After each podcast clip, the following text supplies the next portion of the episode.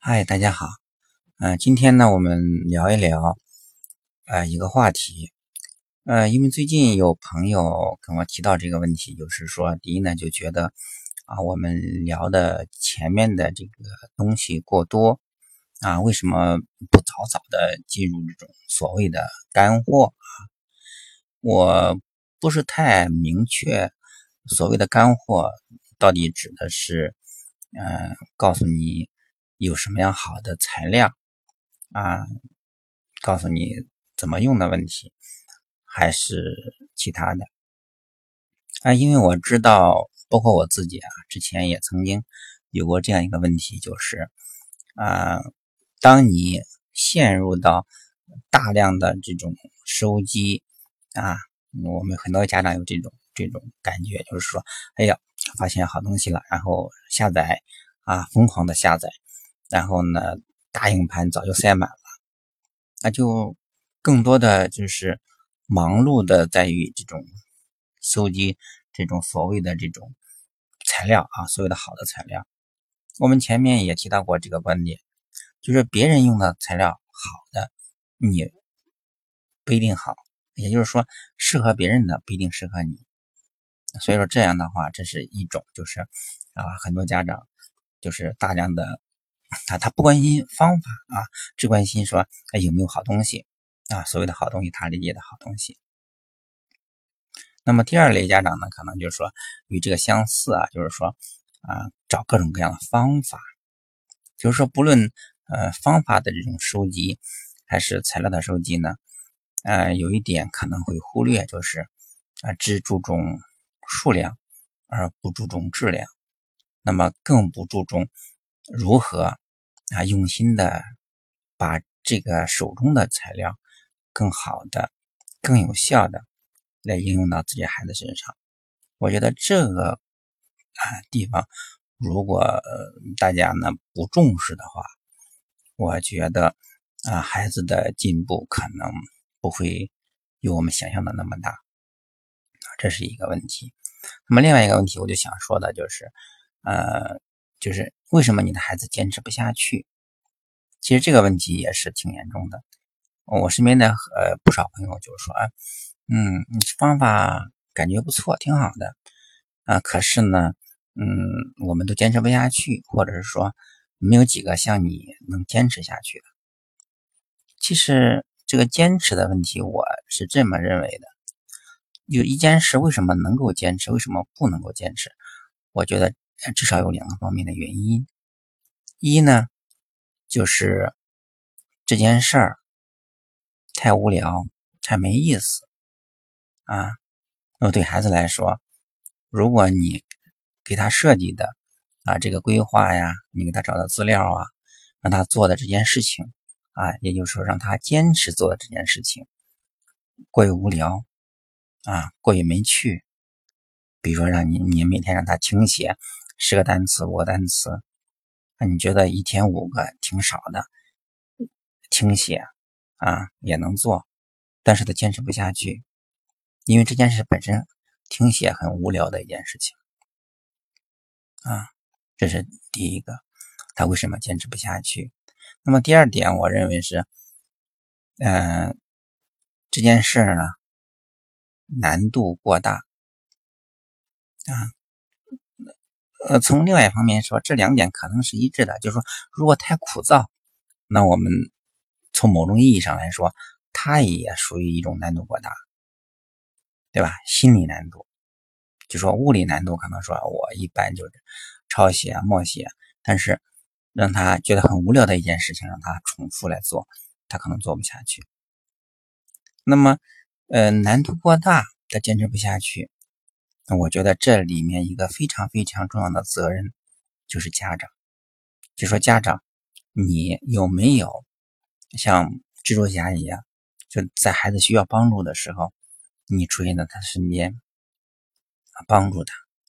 如果你没有，你把材料扔给他啊，说这个材料大家都用啊，很好的，非常棒啊，嗯，我也觉得好。那么你你每天坚持用吧。啊，如果家长不能够从技术层面，不能够从这种心理层面啊，不能够从实际意义上的这种帮助的话，那你让孩子如何坚持？那有的家长说了啊，我们没那么高的水平，我们没有那么高那么多的时间，啊，等等等等啊，我觉得这些都不是问题。那前面我们也提到过，就拿我本身来说啊，我做一个嗯计算机的一个老师啊，就是说教计算机的啊，高校里面教计算机的老师，我本身的英语应该说是比较烂的。那么上网搜索，每个人都会，对吧？我并没有说在这件事，在这件事情上啊，在孩子的英语学习规划啊查找资料方面和其他家长有任何呃更复杂的东西，对吧？我并没有用的什么所谓的专业的啊计算机的知识来做了什么东西啊，并没有特别的啊比大家能够多做的地方。所以说，我想的就是，对于一般的一个大学毕业的家长来说，啊，更别说我们身边的朋友很多是硕博的，啊，对于一个普通的大学毕业的，啊，我我我我理解是甚至高中毕业的家长，那么他基本的英文认识几个，那么你查资料的时候，那么简单的这种资料的这种使用啊，啊，你你。你的水平对他来说，你也不需要给他讲解什么，对吧？你不需要教他，你只需要观察他。然后，比如说我们在 iPad 或者是智能手机上面，我给他找到类似的这个软件，比如说前面我们提到的这种背单词的软件，对吧？我们前面提到的百词斩，哎，它的这种啊挺适合的啊，这种图形啊。这种视频呀，那么它有很多一些比较呃挺高啊，就是挺符合目前啊比较新的这种沉浸式的啊无翻译的这种理念的这些产品，但是它有很多不足之处啊。但是我是说，我们利用它当中有益的部分，对 Diego 来说，他每天啊只背只需要背十五个啊。几个单词，并且没有任何考试，我也不用问他记没记住啊，这些东西全是由软件来做，软件规定他每天背十五个，复习几个，然后十分钟、五分钟就搞定，对吧？也就是说，我们可以通过技术手段啊，说白了就是通过软件，合适的软件。现在的软件太多了，各类各样的软件都有啊，功能也很相似。那么你找一个。你觉得，哎，对孩子，嗯，用起来不错，OK。那么通过技术手段，通过让软件，然后这些软件的这种组合，让孩子每天坚持一下，我想，啊，孩子也应该是比较容易坚持下来，啊。那么这块呢，我们简单的啊，先聊这么多，啊，后面我们结合具体的这种。材料啊，我们再跟大家说啊，如何啊降低它的难度，如何提高他的愉悦感，就是如何让他能够坚持下去啊。作为家长，嗯，我们在哪些方面我们能够做些什么，然后让孩子能够坚持下去啊？如果我们什么都不做，只给他一个东西啊，别人告诉我这个东西不错。我想他能够坚持下去，那是意外啊，那是不正常的。坚持不下去才是正常的，所以这一点希望